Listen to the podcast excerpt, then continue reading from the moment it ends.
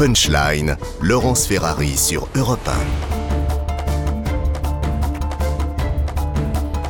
Bonsoir à tous et bonsoir à toutes. Bienvenue dans Punchline ce soir sur CNews et sur Europe 1. La semaine de tous les dangers pour Elisabeth Borne en première ligne pour faire adopter, s'il le faut, au forceps sa réforme des retraites.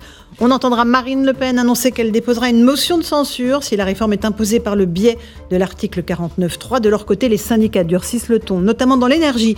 Ils menacent de pénurie de carburant. Une journée morte dans les ports est organisée également jeudi. Il y a enfin les poubelles qui débordent dans les grandes villes comme Nantes ou Paris. Le tableau est complet. On fera le point sur le rapport des forces en présence. On parlera aussi de la relance du nucléaire pour rétablir la souveraineté énergétique de la France à l'heure où les facteurs d'énergie continuent à exploser pour les entreprises ou les particuliers. Voilà pour les grandes lignes de nos débats. Ce sera juste après le rappel des titres de l'actualité de 18h. Europe 1, Punchline. Laurence Ferrari.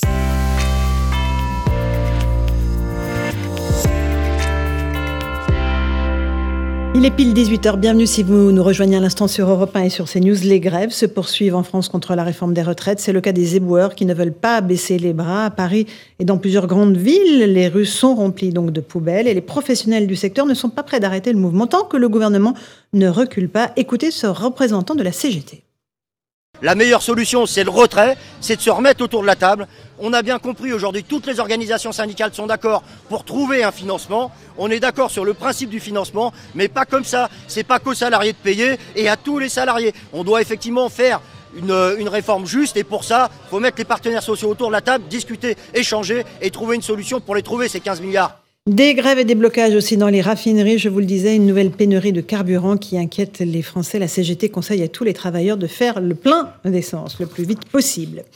La semaine donc continue être décisive sur cette réforme des retraites. Pour la faire adopter, le gouvernement euh, peut ne pas recourir au 49.3. Si c'est le cas, le Rassemblement national et la France insoumise déposeront chacun des motions de censure.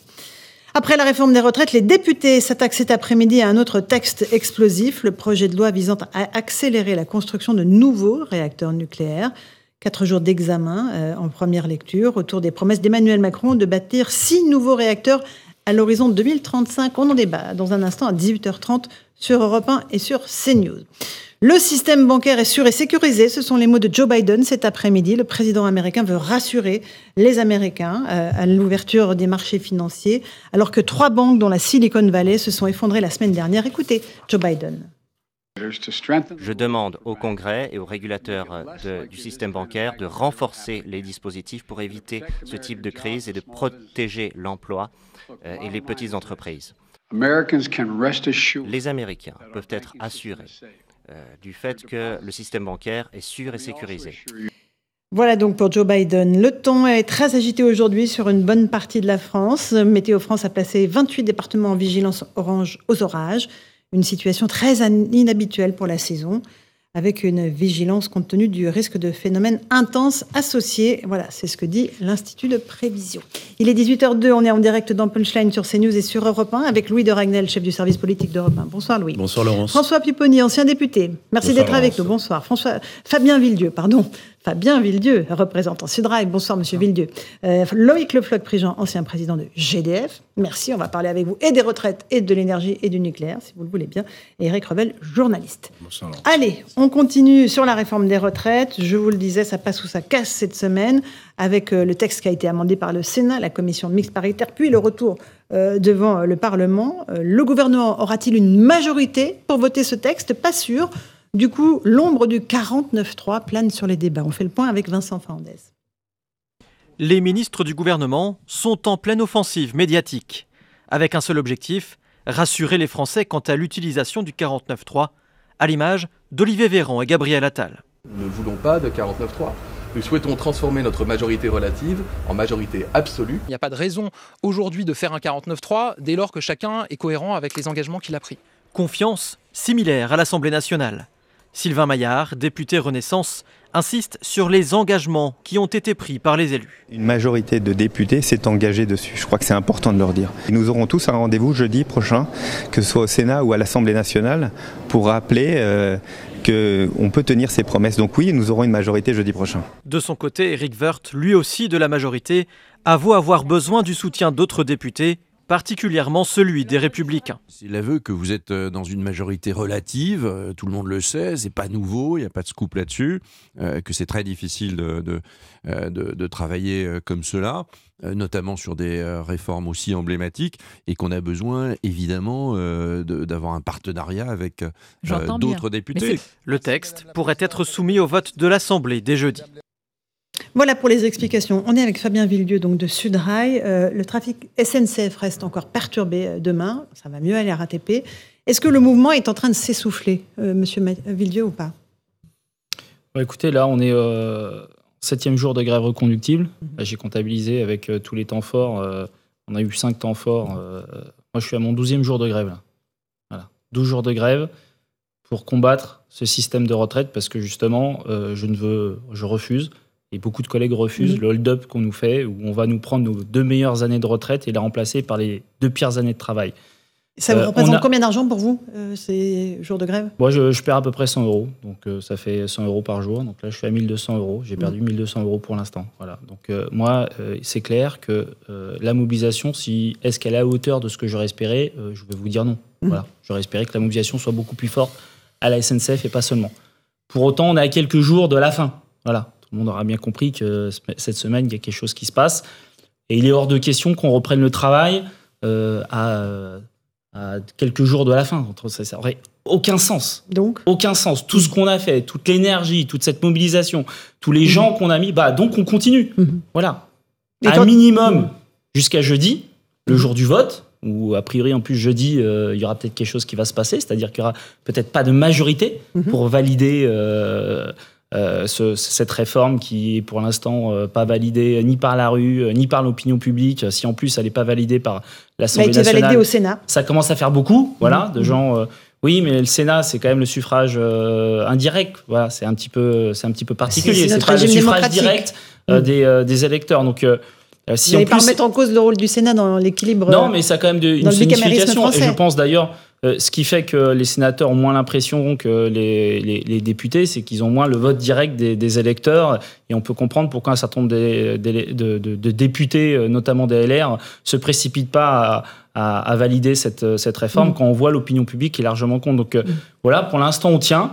Voilà, moi, je vous, par exemple, sur les conducteurs de train, moi, je suis conducteur de train sur la ligne DER. On est encore à 80% de grévistes aujourd'hui, là. Pas chiffre des organisations syndicales mm. ni de la police, c'est chiffre de la direction de la SNCF. Voilà, 80% de grévistes des conducteurs de train ligne DR. Voilà. Donc on a encore du potentiel. Nous, on va se battre jusqu'au bout. Loïc Le Flop, président, vous avez aussi dirigé la SNCF. Le conflit est, dur. Euh, les, grévistes se bagarrent pour que cette réforme ne soit pas adoptée. Oui, le, conflit avec les conducteurs est toujours, est toujours dur. Hein, c'est certain. Euh, en général, il est sur des choses euh, particulières sur lesquelles ils ont leur opinion. bon, là euh, effectivement, ça fait un certain temps qu'ils font, font, grève. Euh, ce ne seront pas faciles à, remobiliser euh, sur leur, sur leur voiture. Hein. Donc ça, va être, ça va être compliqué. Donc je crois que il, faut, il faut faire attention à ce qu'on fait. Il faut faire à ce, que le gouvernement fait. Oui. D'accord. Louis Dragnel, un tout petit mot sur ce 49.3 dont on parle beaucoup, alors ça concerne peut-être pas directement les Français, mais s'il est euh, dégainé, ça, le rendra cette réforme peut-être illégitime aux yeux des Français. Alors, illégitime, euh, non, parce qu'en fait... Elle n'aura pas été votée. mais, alors, elle n'a pas été votée, mais factuellement, le 49.3, il y a un outil qui est à la disposition du gouvernement, c'est légal, euh, il a le droit de l'utiliser. Après, forcément, euh, quand un gouvernement l'utilise, c'est une, preuve, une marque de grande faiblesse. Et surtout sur ce texte où le gouvernement a, objectivement, on peut reprocher tout ce qu'on veut au gouvernement, mais ils, font tout pour essayer d'avoir euh, le vote, d'avoir une majorité sur le texte pour éviter euh, d'utiliser cet article 49.3. On sait que euh, cet après-midi, Emmanuel Macron était à une réunion interne à l'Élysée et il a, il a, confié à plusieurs participants euh, qu'il était plutôt serein sur la, possibilité d'avoir une majorité sur ah, le texte. Donc sur un vote. Et donc sur un vote et donc mmh. pas avec le 49.3. Et dans le même temps, on sait qu'il y, a, y a plusieurs ministres, des conseillers de ministres qui vous disent que le gouvernement s'est transformé, je cite, en call center et il, va, et il se transforme en call center jusqu'à mercredi ou jeudi, en mmh. fait, pour, pour le jour du vote où chaque ministre, les membres de cabinet sont appelés à appeler euh, leurs copains de droite, euh, entre guillemets, euh, le plus de députés possible à l'Assemblée nationale, pour essayer de les convaincre de voter le texte. François Pupponi, un tout petit mot là-dessus. Oui, non, mais avant de même passer à, la mobilisation je pense que les Français ont compris que c'était... en première lecture à l'Assemblée nationale, il n'y a même pas eu de vote. n'ont pas eu de vote. Bon, bah, les Français, ils ont dit, OK. Deux articles étudiés. Deux articles étudiés, voilà. Il y, a eu, il y a eu 8 ou 9, 49.3 dans le cadre du budget. Bon, bah, les Français disent, il y en a eu 9, il fera un dixième, voilà. Je pense qu'il faut relativiser. Les Français ont compris que le président et le gouvernement a été décidés jusqu'au bout. Et s'ils doivent utiliser le 49.3 pour passer, ça passera. Mais ça laisse des traces. Ah, ça laissera, ça laissera des traces. Catastrophiques dans l'opinion publique. Ça sera catastrophique. Et, là-dessus, moi, je vous rejoins, monsieur que le mal est fait pour le gouvernement. Exactement. C'est-à-dire que pour le gouvernement, c'est quand même très mauvais. Un, c'est un signe d'impuissance extrêmement fort. Et deuxièmement, vous avez Emmanuel Macron qui a surpolitisé, qui a mis tout son poids dans cette réforme, forcément créer de la haine contre sa personne et contre sa politique. Monsieur Villedieu, sur ce 49.3 bah, D'abord, le gouvernement n'en veut pas. Hein, parce qu'il a compris que ça aura des effets catastrophiques. moi, je ne suis pas d'accord avec vous. Ça aura des effets catastrophiques parce que ça fait beaucoup quand même. Ça fait beaucoup. L'opinion publique, des mobilisations historiques, pas de majorité, un 49-3. Oui, ok, ça fait partie de la Constitution. Il n'y a pas de problème là-dessus. Enfin, depuis 1958, les Français, ils ont changé aussi. Et il y a une aspiration à la démocratie, et en tout cas un rejet de se faire tordre le bras via le 49-3, qui est beaucoup plus fort aujourd'hui qu'il n'était demain. Non, et ça sera. Ça a toujours, ça a toujours non, été très, non. très, mal perçu par les Ça a Français. toujours été Ah, très mais mal je- perçu. Mais là, on a un 49-3 avec une, opi- une opinion publique qui est largement en défaveur de cette euh, réforme, avec des mobilisations qui sont historiques. En fait, c'est le, c'est c'est vraiment la goutte d'eau qui ferait, à mon avis, déborder le vase. Donc, et c'est d'ailleurs pour ça qu'ils n'en veulent pas. Passent leur temps à essayer, pour, parce qu'autrement, si c'était aussi simple, oui, voilà. si c'était aussi simple, ils passeraient pas leur temps à appeler à droite et à gauche. Ils diraient bon bah c'est pas grave, on fait un 49-3. Si justement ils font tout pour ne pas y passer par là, c'est qu'ils savent que, que, ça serait, euh, bah, que un ça aurait du mal à passer. Bien sûr. Un tout petit mot, Loïc, Il faut faire attention à la suite, c'est-à-dire à ce qui va se passer en, en France après. Et, et c'est là-dessus que- qu'il faut certainement que le, le gouvernement réfléchisse, euh, réfléchisse aussi bien euh, pour euh, les, les gens de l'énergie qui râlent que pour les gens de, euh, de- des transports qui râlent. Je pense qu'il y, a un- il y a un manque de sens dans euh, ce qui est fait aujourd'hui, aussi bien dans les transports que dans l'énergie. Et c'est ce manque de sens euh, qu'il faut retrouver et, euh, et- et qui risque de, de conduire à des difficultés ultérieures. Une petite pause. On se retrouve dans Punchline sur CNews et sur Europe 1. On parlera de la dernière mobilisation, en tout cas, tant que le texte n'est pas voté, mercredi, dans la rue, avec euh, Louis de Ragnel. Et puis, je passerai la parole à Eric Rebel. On parlera aussi de la grève des poubelles dans certaines grandes villes. À tout de suite dans Punchline sur CNews et sur Europe 1. Punchline, Laurence Ferrari sur Europe 1. –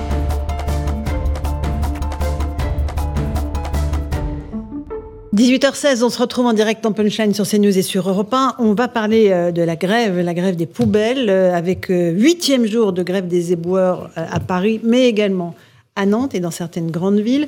À Paris, ça représente 5600 tonnes de déchets qui sont actuellement dans les rues, avec tous les risques sanitaires que cela comporte. On fait le point avec Maëva Valamy et je passe la parole à Eric Revel.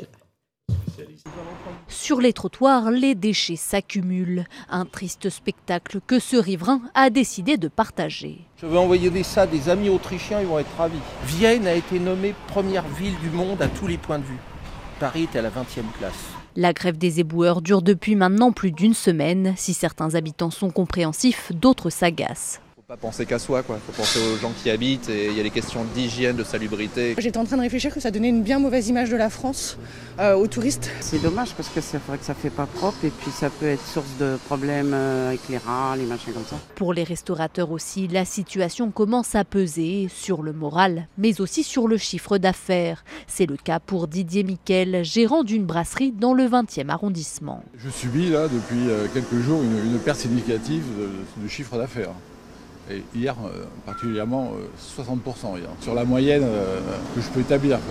Trois usines d'incinération aux portes de la capitale sont à l'arrêt, celles d'Ivry-sur-Seine, d'Issy-les-Moulineaux et de Saint-Ouen. Sur place, les syndicalistes sont en colère, comme Marc Bontemps, secrétaire général du syndicat de la production d'énergie en région parisienne. Quand vous êtes dans un métier difficile, que vous allez mourir plus tôt, vous devez partir plus tôt. La retraite, c'est un dû. On est dans une société de progrès. On ne doit pas être dans une société où on perd systématiquement et où on fait un recul social. En attendant un redémarrage, l'agence métropolitaine des déchets ménagers dévie les bennes vers une quinzaine d'autres sites de traitement ou de stockage. Voilà pour euh, le point sur euh, les poubelles, notamment dans la capitale. Eric Revel, vous ai autoproclamé spécialiste de la question, mais non. Mais avec poubelle. Non, peut-être, mais vous avez pensé à moi. Il y a un vrai problème sanitaire quand même, ah bah, qui va finir par se poser dans les quartiers où et à Nantes c'est pareil, et dans d'autres villes. Hein. Oui, oui, il y a un vrai problème sanitaire. Bon, il y a une bonne chose, je trouve. Alors, vous allez me trouver très caricatural dans ce qui se passe, c'est que on prend conscience de ces salariés de première ligne qui assurent notre bien-être au quotidien. Mhm. Et quand euh, bah, ils ne font plus leur boulot, on est dans la situation dans laquelle on est, c'est-à-dire 5600 tonnes d'ordures euh, ménagères notamment euh, dans Paris. Maintenant, il y a deux, il y a deux sujets, me semble-t-il. Il y a le ramassage public fait par des fonctionnaires à la mairie de Paris, mhm. et puis il y a le ramassage qui est assuré par des sociétés privées qui, elles, majoritairement, sauf une, je crois, à Paris, ne mhm. fait pas grève. Et là, évidemment, ce sont des arrondissements ou des villes qui continuent à avoir euh, leur mhm. trottoir euh, propre. Sauf que les incinérateurs aussi sont en grève. Alors oui, après, il y a un problème oui, sur. Oui, oui, Mais enfin, elles sont collectées quand même. Elles sont collectées. C'est-à-dire qu'elles ne restent pas sur les trottoirs et mm. les fameux surmulots euh, d'une maire adjointe de la mairie de mm. Paris bah, ne viennent pas sur les mm. trottoirs s'il n'y a pas de s'il a pas d'ordures. Mais c'est vrai que ça pose quand même plusieurs questions. Le problème sanitaire, vous avez raison. Euh, quand euh, ces ordures vont être ramassées, on entendait tout à l'heure un spécialiste qui expliquait que les rats, bah, ils viennent manger en surface, ils urinent sur des sacs. Ces gens qui vont mhm. ensuite ramasser ces poubelles, vous voyez, je suis devenu un expert. Hein bah, ils risquent d'être aussi contaminés eux-mêmes par des maladies. Donc ça, posera, ça pose des problèmes sanitaires actuellement, mmh. mais ça en posera aussi lorsque le, le, travail va reprendre. Mais c'est intéressant aussi, euh, Louis Ragnel, peut-être sur cette question-là. Je suis un peu moins spécialiste des mmh. poubelles que Eric Revel. Mais... Pourtant, Ragnel, ça rime aussi avec poubelle. Hein.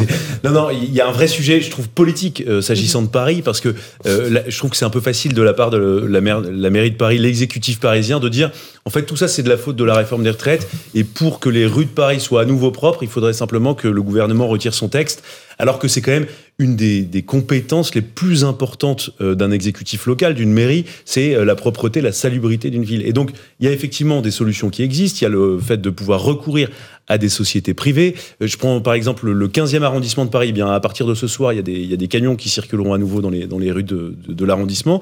Il y a aussi un pouvoir de réquisition qui existe. Ça va peut-être faire bondir Fabien Villedieu, mais le pouvoir de réquisition peut être utilisé pour des raffineries. Pourquoi est-ce qu'il ne serait pas utilisé pour nettoyer les la tête. Et après, qui peut dire euh, c'est normal, il faut faire grève, mm. euh, ne supportera pas la pression des Parisiens, qui, puis, puis le problème de santé publique. Donc elle sera obligée à un moment, soit de demander à une société privée de faire, avec la difficulté que ça pose vis-à-vis des grévistes, mais même lorsque les grévistes vont reprendre leur travail, de payer des heures supplémentaires, parce qu'ils ne pourront pas, sans un, effort supplémentaire, ramasser toutes ces, toutes ces ordures. Donc ça coûtera et elle sera obligée de le faire. Bon, donc effectivement, elle n'a pas d'autre choix parce qu'on peut mm. pas. C'est à côté d'écoles, c'est à côté des équipements publics a les enfants. Il y a les mm. enfants qui sont dans la rue. On peut pas laisser des rats euh, comme ça proliférer à côté de poubelles sans réagir. Parce que même si les, les, Parisiens peuvent dire c'est la faute au gouvernement, mm. ils vont dire à la maire faites votre boulot et enlevez ces poubelles. Fabien Villedieu, vous êtes solidaire de ces grévistes? Bah oui, complètement. Euh, surtout qu'en 2020, euh, on avait une piqûre de rappel sur ce qu'était les salariés de la seconde ligne et leur utilité sociale euh, pour faire fonctionner l'économie. Et on se rend compte du coup que quand ils sont en grève, donc mhm. euh, fatalement ils ne travaillent pas. Donc euh, on, a une petite piqûre de rappel et, et, on parle beaucoup de, de, problèmes sanitaires, mais vous savez, si on décale la réforme des retraites de deux ans, il y aura des problèmes de santé pour énormément de salariés. Oui. Et ça, ça, mhm. pourquoi ils sont dans ce combat-là? Pourquoi ils sont dans ce combat-là où, y compris, ils perdent de l'argent tous les jours parce qu'ils sont en grève reconductible? Pas pour embêter les Parisiens. Voilà. Ils font, ça parce que justement, leur santé à eux, ils veulent la préserver. Ils veulent la préserver. Et aujourd'hui, l'outil qu'ils ont, c'est la grève. Et c'est la grève reconductible. Donc, euh, effectivement, il y a des conséquences. Quand vous êtes éboueur, quand vous êtes cheminot, bah, il n'y a pas de train. Quand vous bossez dans l'énergie, eh ben, il y a des difficultés au niveau de l'énergie. Voilà, quand vous êtes, c'est les, joies du direct. quand vous, voilà, quand vous avez euh, une, utilité sociale assez importante, et eh ben, quand vous faites grève, ça se voit. Et moi, je les mmh. soutiens euh, complètement. Et j'invite tous les autres secteurs à faire la même chose qu'eux. On va écouter, euh, oui, Nicolas Mathieu de la CGT après sur l'énergie, parce que c'est intéressant. Il y, y, a vraiment des, des, des, grévistes qui sont très déterminés à aller encore plus loin. On va l'écouter sur le combat et le durcissement du mouvement. Je veux dire très clairement que si le gouvernement venait à passer par le 49.3, à ce moment-là, il n'y aura plus de règles pour personne. Qu'on soit clair, cela fait quelques jours maintenant qu'on entend euh, que le gouvernement magouille pour se construire une majorité, quitte à l'acheter. Quand les travailleurs ne travaillent pas, il n'y a rien qui se fait. Donc ce qu'on va aller chercher, c'est de la grève partout, dans le plus de secteurs possible. Et s'il faut qu'on accélère le rythme, on accélérera le rythme pour empêcher ce gouvernement de tenter de faire croire encore par quelque subterfuge que ce soit, il peut imposer sa réforme. Sa réforme ne passera pas. Personne n'en veut en dehors du camp réactionnaire. Et même on voit bien le patronat qui est en grande difficulté parce que forcément c'est un cadeau de plus qu'il veut lui faire. Donc euh, oui, il y aura amplification des actions, il y aura diversification des actions. Et ça, on laisse aussi euh, l'imagination euh, des travailleurs et des travailleuses s'exprimer. Voilà pour la mise en garde très claire, Louis le président de la CGT Énergie. On est quand même dans un, système compliqué. C'est-à-dire qu'il y a un patron de, ces gens-là, et ce patron n'y peut rien parce que c'est pas contre lui que la grève se fait. Mhm. Donc euh, c'est un système extrêmement complexe. C'est-à-dire que la, grève se fait sur un problème général et ce qui est attaqué, c'est le gouvernement. Et, là, vous êtes un patron, vous êtes entre les deux. Alors vous avez des patrons, effectivement, vous venez de le souligner, dans les poubelles, qui sont des, patrons privés qui continuent à, travailler parce que les gens ne font pas grève. Et donc il y a un certain nombre de quartiers de, Paris qui sont safe, hein, je veux dire. Et puis là, euh, sur, sur l'énergie, euh, mais mes, mes anciens collègues euh, qui sont là, euh, qu'est-ce qu'ils peuvent On ne leur demande rien d'autre que mhm. quelque chose de gouvernemental. Donc ils sont, euh, ils sont les otages mhm. complets du système puisqu'ils ne peuvent pas répondre au sujet. Alors, est-ce que et, c'est là la question que je posais un peu tout à l'heure de façon anecdotique, c'est est-ce que cette grève est vraiment faite au sujet des retraites, et c'est le problème du gouvernement en général, ou est-ce que la grève est faite d'une manière générale sur d'autres sujets que la retraite, parce qu'il y a un mécontentement général Moi, j'ai tendance à considérer qu'il y a plutôt un mécontentement général, et que, et parce que je ne vois pas quelle est, quelle est la raison pour laquelle, mmh. sur ce problème spécifique, euh, dans euh, le domaine de l'énergie des mmh. entreprises que je connais, euh, les euh, gens seraient euh, absolument épouvantés par l'idée que de travailler plus et, de, recevoir très peu d'argent. Mmh. Donc je veux dire, c'est quand même pas l'endroit où euh, les, euh, la, situation, je lui parle de, de, de l'énergie, c'est pas l'endroit, c'est pas dans l'énergie que les gens sont les plus maltraités, me semble-t-il. J'ai pas de raison qu'on les traite plus mal aujourd'hui qu'hier. Juste, mais c'est là où ça fait mal. Donc, les syndicats savent bien que c'est là où on peut. mais ça suit gouvernemental, ça que tu veux dire. Oui, tu sais, et ça met les patrons. Mais c'est pour ça que je revenais aussi sur ce que disait, ce qu'on disait tout à l'heure sur la ville de Paris, ou les élus, ou la ville de Nantes à un moment, les élus ont une responsabilité pénale vis-à-vis de la, santé de leurs concitoyens. Et donc, ils sont obligés de, réagir. S'ils ne le font pas, ils peuvent être mis en, cause. Hein. C'est-à-dire que si on laisse les poubelles comme ça, sans réagir, il peut y avoir des plaintes déposées contre eux. Donc c'est extrêmement compliqué, parce qu'effectivement, comme euh, tu viens de le dire, c'est que aujourd'hui, les patrons sont en une difficulté où ils ne peuvent pas négocier la fin de la grève. Ils n'ont aucun moyen de pression pour dire aux salariés. enfin, d'habitude, on peut négocier une fin de grève en payant. Là, ils on peut rien faire. Alors, Fabien Villedieu, sur ce que vous venez d'entendre. Je ne suis pas un salarié de l'énergie, mais euh, je, pense que quand vous bossez en 3-8, ce qui est le cas de la, beaucoup de salariés de l'énergie, quand vous bossez sur des poteaux à haute tension, quand vous avez une pénibilité au travail, sauf à croire et à expliquer qu'il n'y a pas de pénibilité pour les salariés de l'énergie, mais j'ai quand même du mal à le croire, voilà, euh, vous ne vivez pas façon super sympa le fait de décaler de deux ans. Moi qui effectivement dans un certain nombre d'endroits où euh, les gens arrivent se projeter jusqu'à même au-delà de 64 ans, j'arrive à l'entendre. Mais aujourd'hui, qui est le plus mobilisé aussi? Bah, c'est les éboueurs. Voilà, je comprends que les éboueurs, n'aient pas envie euh, de mettre les poubelles dans le camion euh, poubelle à 64 ans, euh, comme un collègue de l'électricité aller à 50 mètres sur un, bah, et, comme des collègues qui bossent au matériel, qui bossent, qui conduisent des trains, qui se lèvent à 3 ou 4 heures du matin. Non, ils se projettent pas en se disant super, vivement que je travaille jusqu'à 64 ans. Non, c'est pas vrai. C'est pas vrai. Voilà. Donc aujourd'hui, il y a une pénibilité qui existe dans le monde du travail. Voilà et il y a même une pénibilité, c'est un sujet à chaque fois que j'aborde. Et euh, moi, il y a euh, euh, trois jours, il y a un jeune de 18 ans qui, a été, qui est mort électrocuté. Voilà, qui bossait sur une entreprise sous-traitante de la SNCF. Il bossait sur un, poste. Voilà, ça faisait deux semaines qu'il bossait. Il avait 18 ans. Il est mort électrocuté, il y a deux jours. Voilà, oui, il y a une pénibilité. Oui, il y a une souffrance. Oui, dans certains métiers, quand vous faites une bêtise, c'est pas le café qui tombe. Ça peut être très grave. Dans certains métiers, dans le ferroviaire, vous bossez, il y a des masses d'acier en permanence. Un train, c'est une masse d'acier énorme. La moindre erreur, vous faites pas attention, vous perdez une jambe. Quand vous bossez sur... Euh, là, il bossait sur du 380 volts. Bah, a priori, il a touché quelque chose qu'il ne devait pas toucher. Il est mort directement. 18 ans Ça faisait deux semaines qu'il bossait. Voilà. Bah, il y a plein de gens qui bossent dans ces métiers-là, et ben, qui se qui se projettent pas comme ça, en se disant euh, ouais super, je vais bosser jusqu'à 64 ans. Il y a souvent un rapport d'ailleurs entre ceux qui se mobilisent là et, euh, et la pénibilité au travail. Allez, un dernier mot, Loïc ce, que, ce que je veux dire, c'est que dans ces métiers, les, depuis très longtemps, on a tenu compte de la pénibilité aussi bien dans les transports que dans l'énergie.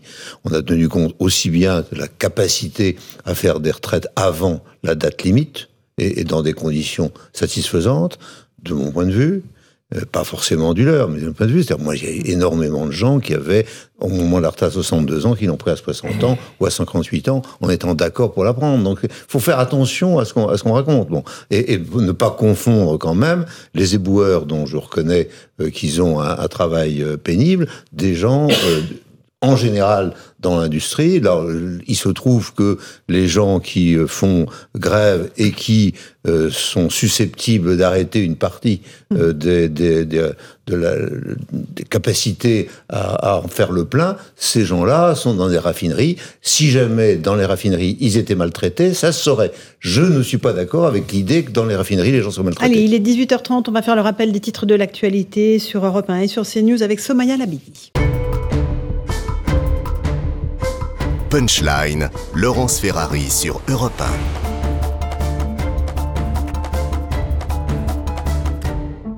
1. 18h35, on se retrouve en direct dans Punchline sur CNews et sur Europe 1. On va parler du nucléaire, de la relance du nucléaire dans notre pays, puisque le texte arrive à l'Assemblée nationale. Mais avant ça, un petit détour par la centrale du Blayet, où une centaine de manifestants contre la réforme des, des retraites bloquent euh, les entrées et les sorties du site de production nucléaire. Euh, sur place, Jérôme Rampenou et Antoine Estève. Il est 5 heures du matin, ils sont déjà plus d'une centaine à filtrer les accès de la centrale nucléaire du Blayet. Un barrage qui laisse toutefois passer les personnels chargés de l'entretien, du fonctionnement des réacteurs et surtout de la sécurité. John Gadziro est délégué CGT du site. Tous les personnels qui doivent intervenir et qui doivent travailler pour assurer la sûreté de fonctionnement du réacteur rentrent par une voie de délestage sans qu'ils soient passés par le barrage filtrant. Donc toutes les fonctions de sûreté sont évidemment assurées. Pour Jean-Sébastien Perrotto de Force ouvrière, l'objectif des blocages, c'est de montrer l'union des syndicats contre la réforme des retraites. Ils accélèrent euh, le calendrier de, de, de vote des, des lois. Euh, donc nous, eh bien, également, on accélère. Et c'est un bras de fer qui, euh, qui s'est enclenché. Et on est déterminé. On va encore durcir. La grève dans le secteur de l'énergie a aujourd'hui des conséquences directes sur la production d'électricité de 12 à 15 mégawatts en moins dans le pays. Serge Lepic est délégué FO de la compagnie Enedis. Comme si c'était 12 réacteurs à l'arrêt, en sachant qu'il n'y a pas que les réacteurs, il y a la partie centrale à charbon, il y a la partie hydraulique, tout est en baisse de production pour faire comprendre qu'à un moment donné, on va hausser le ton jusqu'à ce que ça fonctionne, jusqu'à ce qu'on bloque le pays par rapport à ça. Alors, ça ne fait pas tomber le réseau, ce qui fait que la France est obligée d'importer un maximum d'électricité. L'intersyndicale a prévu de se réunir tous les jours jusqu'à la fin de la semaine. De nouveaux blocages et mouvements de grève sont prévus dans d'autres centrales nucléaires dès demain. Loïc Le Floch-Prigent, vous êtes l'ancien patron de GDF. Là, on voit que les grévistes ne mettent absolument pas en, cause et en péril la sécurité de la centrale. On est pas du tout. Donc, ils sont en train de dire au gouvernement tu vas payer un peu plus d'argent mmh. aux Allemands euh, qui vont faire un peu plus marcher leur centrale à charbon pour avoir du courant. Et puis, heureusement, la météo se met plutôt du côté du gouvernement que du côté des grévistes. Voilà. C'est ça qu'on peut dire. Voilà. Euh, donc, donc sur, parlons des, du nucléaire, puisque, encore une fois, le, le texte arrive cet après-midi à, à l'Assemblée faciliter la construction de nouveaux réacteurs en France. 6 EPR a annoncé le président Macron à l'horizon 2035. C'est un peu tard pour se réveiller ou il n'est pas ah, trop tard C'est un peu tard. C'est un peu tard, surtout lorsqu'on dit euh, qu'on va mettre 15 ans à les faire, alors que les mêmes réacteurs, lorsqu'on les fait en Chine, on les fait en 5 ans. Donc il faut maintenant essayer de, de revenir à, la raison. Pourquoi ça prend autant de temps alors, alors Parce que la réglementation française est complètement différente de la réglementation internationale. C'est-à-dire qu'on a une sûreté qui est euh, trois fois plus importante, semble-t-il, que la chinoise, euh, l'anglaise, mmh. euh, l'américaine ou la russe, donc et l'indienne. Donc on a on, et, et, et c'est une sûreté d'une part sur les règlements euh, correspondant à il faut euh, euh, faire 45 kilos de papier avant de commencer à bouger le doigt. Vous voyez mmh. Et deuxièmement, parce que les caractéristiques du travailleur à l'intérieur de ces centrales, qui pourraient être dans une zone irradiée, sont trois à quatre fois plus dures que dans tous les autres pays. C'est-à-dire que nos, nos gens sont très fragiles. Et je vais vous faire un exemple, c'est que lorsque je parle de ça, on me dit, bah, toi qui es breton, euh, combien tu as euh, sur le granit mm. de euh, Et j'ai à peu près la même chose que ce que l'agence de sécurité nucléaire considère comme épouvantable si je dans une centrale. Hein, donc, et, et souvent, mes, mes anciens collaborateurs me disaient, ben, finalement, il vaut mieux que tu ailles vivre dans une centrale, tu, auras, tu seras moins irradié que, que, d'aller en Bretagne. Voilà. C'est, ça le sujet qu'on, traite aujourd'hui. En même temps, les Français ne voudraient pas qu'on construise trop vite des centrales au péril de, de la sécurité. On va juste écouter Agnès Pannier-Runacher, ministre de la Transition énergétique, qui dit l'accélération du nucléaire, oui, mais pas au détriment de la sécurité. Ce projet de loi ne touche pas une seule virgule, contrairement à ce qu'on peut entendre, de nos procédures de sûreté nucléaire. À un moment où la charge de travail va devenir croissante, il est proposé d'élargir les missions de l'autorité de sûreté nucléaire. Qui peut être contre? De réunir à la manière du Canada ou encore des États-Unis les compétences de l'IRSN et celles de l'ASN sous le statut protecteur d'autorité administrative indépendante. Voilà la réalité de ce projet. L'ASN sera ainsi la deuxième autorité de sûreté au monde. Voilà, une autorité de sûreté nucléaire. Bien sûr, bien sûr c'est ça qu'il faut faire. Il faut revenir aux standards internationaux. Mm. Là, pour, pour une fois, j'ai dit du bien de Mme Agnès Pannier-Runacher. Mm. Que vous ne ménagez pas d'habitude. Voilà. bon, mais elle a raison. C'est-à-dire qu'il faut bien il faut bien euh, avoir des standards internationaux, les mêmes. Nous ne sommes pas plus fragiles que les Américains, les Russes ou les Chinois. Par conséquent, prenons les mêmes standards. Il y a une autorité, une autorité indépendante, bien sûr, qui euh, fixe les conditions dans lesquelles doivent se dérouler les opérations. Six euh, réacteurs, on est d'accord Six réacteurs d'abord, et puis ensuite douze, semble-t-il. Mais six réacteurs d'abord. Alors, six réacteurs sont déjà prévus dans la tête des gens d'EDF depuis longtemps. On sait où les mettre. On sait quels sont les, les caractéristiques caractéristiques qui, vont avoir, il y a du travail qui a été fait. On commence pas maintenant. Hein, depuis euh, euh, maintenant plusieurs mois, depuis surtout le discours de Belfort du président Macron, euh, tout le monde sait qu'on va y aller. Mmh. Bon, donc il y a eu une préparation. Donc on sait où vont se faire les différents éléments, et en particulier, Framatome a annoncé et, que on allait revenir, faire revenir un certain nombre de, de, cuves, là au, Creusot. Creusot, l'usine du Creusot qui avait été un peu abandonnée et non maintenue mm-hmm. pendant des années. Là, le Framatome a fait un travail considérable ces trois ou quatre dernières années et est en mesure de faire l'ensemble du travail euh, au Creusot, ce qui est une bonne nouvelle. Et on est d'accord que le nucléaire, c'est l'indépendance énergétique de la France. Et c'est le coût de l'énergie en France aussi, avec le flop agent. Oui. C'est pour ça que c'est important pour les Français. C'est extrêmement important, c'est-à-dire qu'il faut que nous soyons complètement souverains sur l'ensemble. C'est la raison pour laquelle également EDF a repris le, le contrôle des turbo-alternateurs qui sont la dernière phase de la transformation euh, en électricité. Et c'est la raison pour laquelle le travail qui a été fait depuis l'arrivée le, de Framatome dans le giron d'EDF a été considérable avec l'ingénierie des deux sociétés qui travaillent ensemble. Et, et, dois avouer que c'est, euh, on, a récupéré une grande partie, parce qu'on a l'habitude de dire il y a du retard, il y a du retard. On a récupéré une grande partie de notre retard sur ce sujet, c'est-à-dire sur le sujet des EPR qui vont euh, être réalisés dans les prochaines années. Par contre, le sujet qu'il faut traiter maintenant, c'est celui de l'avenir, c'est-à-dire après ces 6 EPR, est-ce qu'on fait, est-ce qu'on recommence avec euh, les mêmes outils ou est-ce qu'on part sur la quatrième génération, les neutrons rapides, que je vous rappelle, on a arrêté en 97 une fois avec Monsieur Jospin et Madame Voinet, qu'on a arrêté une deuxième fois en 2019 avec euh, Monsieur Macron et, et qu'il faut reprendre parce que c'est l'avenir du nucléaire, c'est bien d'utiliser les déchets comme combustible de façon à avoir 3500 mmh. ou 1500 ou 2000 années devant nous pour faire de l'énergie à partir du laisser des déchets dans les sous-sols. Euh, Absolument, c'est l'avenir, c'est ça l'avenir, et c'est ça. on en est loin encore?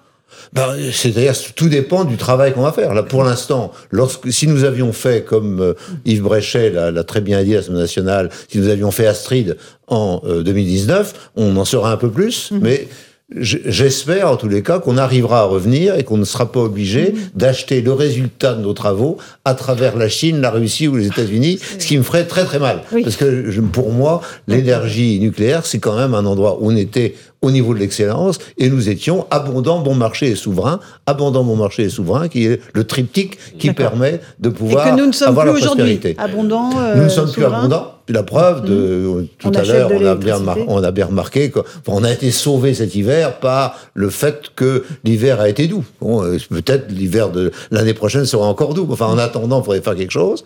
Bon marché, non, parce que euh, on s'est retrouvé dans des conditions que vous connaissez. Je vais pas reprendre ici. Et puis souverain, et eh bien souverain, on l'a pas été parce qu'on a été obligé d'avoir le charbon allemand qui est venu nous apporter un peu d'électricité. Sandra et Lacharbon. des particules fines à Paris. Il n'y avait pas que les il y a aussi des particules Alors, fines. François Pipponi, un petit mot là-dessus. On va revenir sûrement, si on met tout ça en œuvre abondant, et donc souverain, puisqu'on produira notre énergie, la question, c'est à quel coût on va la vendre. Mm-hmm. Ah, ah, c'est là le marché des l'électricité européen. mais, mais moi, ce qui m'intéresse, c'est si on fait tout ça pour continuer à avoir un prix élevé, euh, il manquera. Moi, euh, je dis que le coût est important ah et qu'il faut revenir à un prix qui dépend du coût. C'est ça ma thèse, et c'est ça ma thèse. non seulement là, mais sur l'ensemble de problèmes d'inflation qui est posé aujourd'hui à la France. C'est-à-dire qu'aujourd'hui, lorsque je vois tout ce qui est dit sur l'alimentation, je dis, ben moi, je vois le, prix de l'énergie qui a augmenté partout, et par conséquent qui tient à peu près 60% de l'inflation aujourd'hui.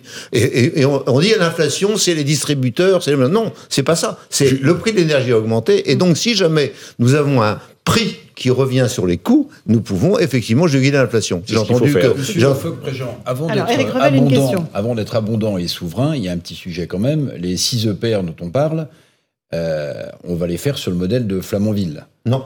Pas du tout. Parce que le modèle de Flamanville, il inquiète quand même beaucoup. Non, non, vous avez tort d'être inquiet pour le modèle de Flamanville. Flamanville, bah, euh, ça permet de faire quand même Taishan en, Chine, qui marche. Et ça permet de faire 10, 10 milliards d'euros. Non, mais ça n'a rien à voir. Bah, alors expliquez-nous, parce que quand je, on parle peux vous expliquer si vous voulez. Je vais vous expliquer. Je vais vous expliquer. C'est-à-dire que lorsque vous commencez à faire une centrale, vous faites du béton. Vous voyez, il y a du béton dans tout ça. Bon. Et quand vous avez commencé le béton et qu'on vous dit non, maintenant les règles ont changé, c'est cher de dire est-ce que je vais supprimer tout le béton ou est-ce que je vais essayer avec le béton que j'ai de faire Et c'est ça le sujet. Tout sur le modèle. Les 6 EPR seront des EPR qui tiendront compte des enseignements de Flamanville, des EPR ah de Staishan, des enseignements de Kingsley Point et de la Finlande. Et de la Finlande. Donc ils ont, et ils sont en train. Donc l'ensemble des plans sont faits. On, on sait à quel prix on va les faire et on sait à quel coût on va pouvoir faire l'énergie. Ça, c'est le futur. Et, ce coût de l'énergie sera légèrement plus important qu'aujourd'hui, compte tenu du changement de réglementation. Ça sera à combien à peu près? Quoi? Le coût de l'énergie. Entre 70 et 100. Et aujourd'hui, au lieu, de 50. Aujourd'hui, on le produit à 50 et on l'achète à combien? À 280 Ben, ça dépend. Non, 280, si jamais vous êtes un boulanger qui a coché la case, qui a coché la case de Mme pannier Mais si vous êtes, vous êtes un pauvre, un pauvre industriel comme moi, vous payez 600. 600. Alors, juste, j'aimerais vous faire écouter, parce que là, on parle du futur, mais c'est bien de, parler du passé. Pourquoi est-ce qu'on en est arrivé là? Pourquoi est-ce que la filière nucléaire a été à tel point mise à mal? Il y a une commission parlementaire, d'enquête parlementaire, qui euh, auditionne euh, depuis plusieurs jours les, responsables politiques qui nous ont amenés à cette situation merveilleuse que nous connaissons. Je vous propose d'écouter des petits moments euh, vraiment savoureux. D'abord Arnaud Montebourg, qui était le ministre euh, de l'économie et du redressement productif, on s'en rappelle, Manuel Valls, ancien Premier ministre, et puis aussi Nicolas Hulot, ministre de la transition écologique. Écoutez-les bien l'un derrière l'autre, vous allez comprendre pourquoi on en est arrivé là. L'accord a été présenté par Martine Aubry à l'époque comme un changement de société et par Cécile Duflot comme une rupture historique. Bon, pour moi, c'est un accord de coin de table. C'est-à-dire qu'on s'est mis d'accord sur un marqueur politique, avec, de, manière à marquer les esprits, et on s'est retrouvé avec un programme qui expliquait qu'il fallait fermer 24 réacteurs. Et après, eh ben, vogue la galère. Les 50%, c'est là où je suis franc, euh, je crois, n'étaient le résultat d'aucune étude d'impact ou analyse de besoin. L'optique, c'est vrai, était, euh, politique. Passer de, trois quarts environ à un demi, à la moitié, la part du nucléaire dans la consommation électrique. Jamais n'a été, euh, comment dire, acté, me semble-t-il, dans certaines sphères du pouvoir, euh, la sortie du nucléaire ou le fait qu'on ne ferait pas de nouveaux EPR. Ça ne m'a jamais été dit. On m'a toujours dit on n'en fera pas tant qu'on n'est pas arrivé aux 50%. Je pense que quelque part, cette programmation était déjà dans les tuyaux. Euh, c'est pour ça que ce rapport, euh, moi, il ne m'est pas parvenu en l'état. Hein si Voilà. Si, ah, Nicolas Hulot rectifié en direct par son ancienne directrice de cabinet. Euh, on parle du mix énergétique. L'idée de François Hollande, c'était de faire passer de 75% de production de nucléaire à 50% dans le mix énergétique français. Mais il y a eu l'audition aussi de Ségolène Royal, pardon, mhm. qui explique tout simplement, franchement, je, je, viens de retrouver sa, sa, phrase, elle dit que c'est simplement le résultat d'un accord politique entre l'EPS et les Verts. Voilà, exactement. L'important dans cette affaire, c'est ce qui est dit sur l'impact. Il n'y a jamais eu d'étude d'impact sur rien. C'est-à-dire qu'on est parti dans la nature, dire voilà, on va faire. Et la seule chose qui a eu lieu, c'est de dire on va avoir une complémentarité entre les énergies renouvelables et euh, les euh, centrales nucléaires, parce que c'est complémentaire. Et tout le monde est parti sur le fait que c'était complémentaire. En quoi c'est complémentaire d'avoir une énergie intermittente, une énergie de base? Vous pouvez toujours essayer de me le démontrer, vous n'y arriverez pas. D'autant que c'est euh, c'est les pics qu'il faut regarder. Donc le pic, vous pouvez pas l'avoir de consommation avec le nucléaire, avec le mm. l'éolien ou le ou, le, le, solaire parce que vous savez pas quand il y aura l'un ou l'autre. Et le, pic, vous l'avez pas non plus avec le nucléaire parce que mm. si vous commencez à jouer au yo-yo avec le, le combustible nucléaire, vous foutez en l'air la, la, mm. non seulement le réseau, mais également à terme la centrale. Et donc, et donc, quand vous les entendez, là, tous ces responsables politiques, vous dites quoi C'est-à-dire que c'est des gens qui sont, pour moi, ignorants. Ils sont ignorants, ils ont été mis là, ils sont ignorants. Ils continuent à ignorer. Ils continuent à ignorer plusieurs années après, parce que j'ai entendu Jean-Marc. J'ai entendu Jean-Marc. J'ai entendu Jean-Marc Ayrault. J'ai entendu Jean-Marc Ayrault sur une station parler de, de ça en disant mais, mais, mais, bien sûr il faut continuer, il faut faire du, des, énergies renouvelables, il faut arrêter le nucléaire, mais ça ce sera fait plus tard. Donc il continue à penser que la décision sur laquelle il a travaillé était la bonne. Il continue à le penser. Donc, donc à partir du moment où on n'arrive pas à, à, à abroger cette espèce de déni de réalité permanent où on ne refuse d'observer la réalité, c'est terrible. On a bien vu que l'éolien solaire, c'était le gaz. Mm. Et, et, que les pics les pics de consommation ne peuvent pas être pris par la base nucléaire. On le sait. Et elle ne peut pas être prise par l'éolien et le peut pas. Donc il faut quelque chose. Donc, donc on va de toute façon faire soit du charbon, soit du fioul, soit du gaz en France, et on va en faire. Et c'est pour ça que M. Scholz dit, quelle que soit la situation, moi je double le nombre de centrales à gaz sur mon sol. C'est bien. Alors Eric Revel, Eric Revel. Un chat, c'est un fiasco idéologique pour la gauche. Mais si, François Pouponi, mais quand on écoute, mais attendez, quand on écoute les uns et les autres, il n'y a d'idéologie derrière. Ah bon Mais si, il y a une idéologie. C'est de dire le nucléaire. Mais si, c'est l'antinucléaire. Ah, Tous les gens qu'on a entendu parler, à part Hulot, euh, ils étaient au Parti Socialiste. C'est un fiasco politique. C'est plus grave que ça. Je comprends, François Pouponi, vous vouliez pas reconnaître. Mais c'est un fiasco politique dont on paye les conséquences. Quand je dis, et dont les plus faibles payent les conséquences. vraie idéologie. Bah si. Il n'y a même pas d'idéologie. Mais si. Non, mais il y a comment vert, le PS et François Hollande le disent 50 Les J'essaie de faire comprendre nos voix. Monsieur Pupponi, j'essaie de le faire comprendre. Je suis pas en train de parler d'idéologie ou autre chose. Je suis en train de dire simplement que les gens qui étaient là ne savaient pas de quoi ils parlaient. Et que lorsqu'on ne sait pas de quoi on parle, c'est forcément de l'idéologie derrière. C'est parce qu'il y a une idéologie ah, derrière. Quand vous, quand vous, quand vous parlez quelque chose, politicien. Bon, c'est parce que les Verts, les Verts disaient, on, vous soutiendra si on met qu'on supprime. Oui, oui, on met qu'on supprime le nucléaire. c'est comme ça que ça se passait. Terminé, monsieur le flag président. Vous avez bien compris. C'est-à-dire qu'ils étaient en train de se dire, ils étaient en train de se dire, c'est, ça m'arrange pour politiquement avoir la voix des écolos, de euh, faire ça, et je vais avoir les voix des écolos. On a mis à mal notre souveraineté énergétique française. On a mis à mal l'ensemble du, mix énergétique simplement pour avoir des voix écolos. Et, et bien ça, c'est de l'idéologie. Et après, et après on prenait un ministre écolo qui lui montait à la tribune et, faisait applaudir quand il supprimait le, nucléaire. Et tout le monde était content. Et maintenant, six ans après. C'est accablant. Non, mais c'est accablant. C'est révoltant. Et le fait que ce soit révélé comme ça au plein jour. Quand Lionel Jospin arrête Super Phoenix, c'est un choix idéologique. Bah oui. Bon. Et tout ça est réparable maintenant, Loïc Le On peut relancer nos, avec de l'argent, avec de la volonté, et surtout, euh, grâce, j'espère, au fait qu'on va revenir à des standards internationaux en matière de sûreté. Un standard international. Il n'est pas question de revenir mmh. sur l'exigence de sûreté, comme le dit la ministre, mais il faut revenir aux standards internationaux. Louis, Dragnel, on a, le, on a le sentiment que le président Macron là, a envie de passer, la, tourner la page de cette réforme des retraites. Il y a le projet de loi sur euh, le nucléaire, il y aura le projet de loi sur l'immigration. Ça y est, il, cherche le, sujet d'après? Oui, lui, dans sa tête, il est très sûr de lui. Il se dit, ça y est, techniquement, ça va passer 49.3 ou pas. Alors lui, il est persuadé que ça passera 149.3 en tout cas pour la réforme des retraites. Mais en fait, la difficulté, c'est un peu ce que vous évoquiez tout à l'heure, c'est la question du sens de tout ça. Euh, c'est-à-dire que déjà depuis le début de son deuxième quinquennat, on a beaucoup de mal à comprendre où lui euh, veut nous emmener, veut aller. Il y a beaucoup de yo-yo, d'hésitation, des choses qui sont mises à l'agenda puis qui sont retirées.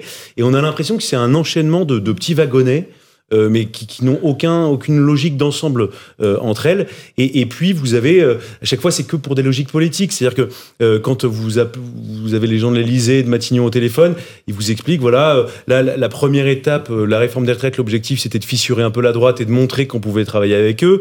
La deuxième étape, c'est d'entraîner encore plus la droite derrière nous pour les questions d'immigration.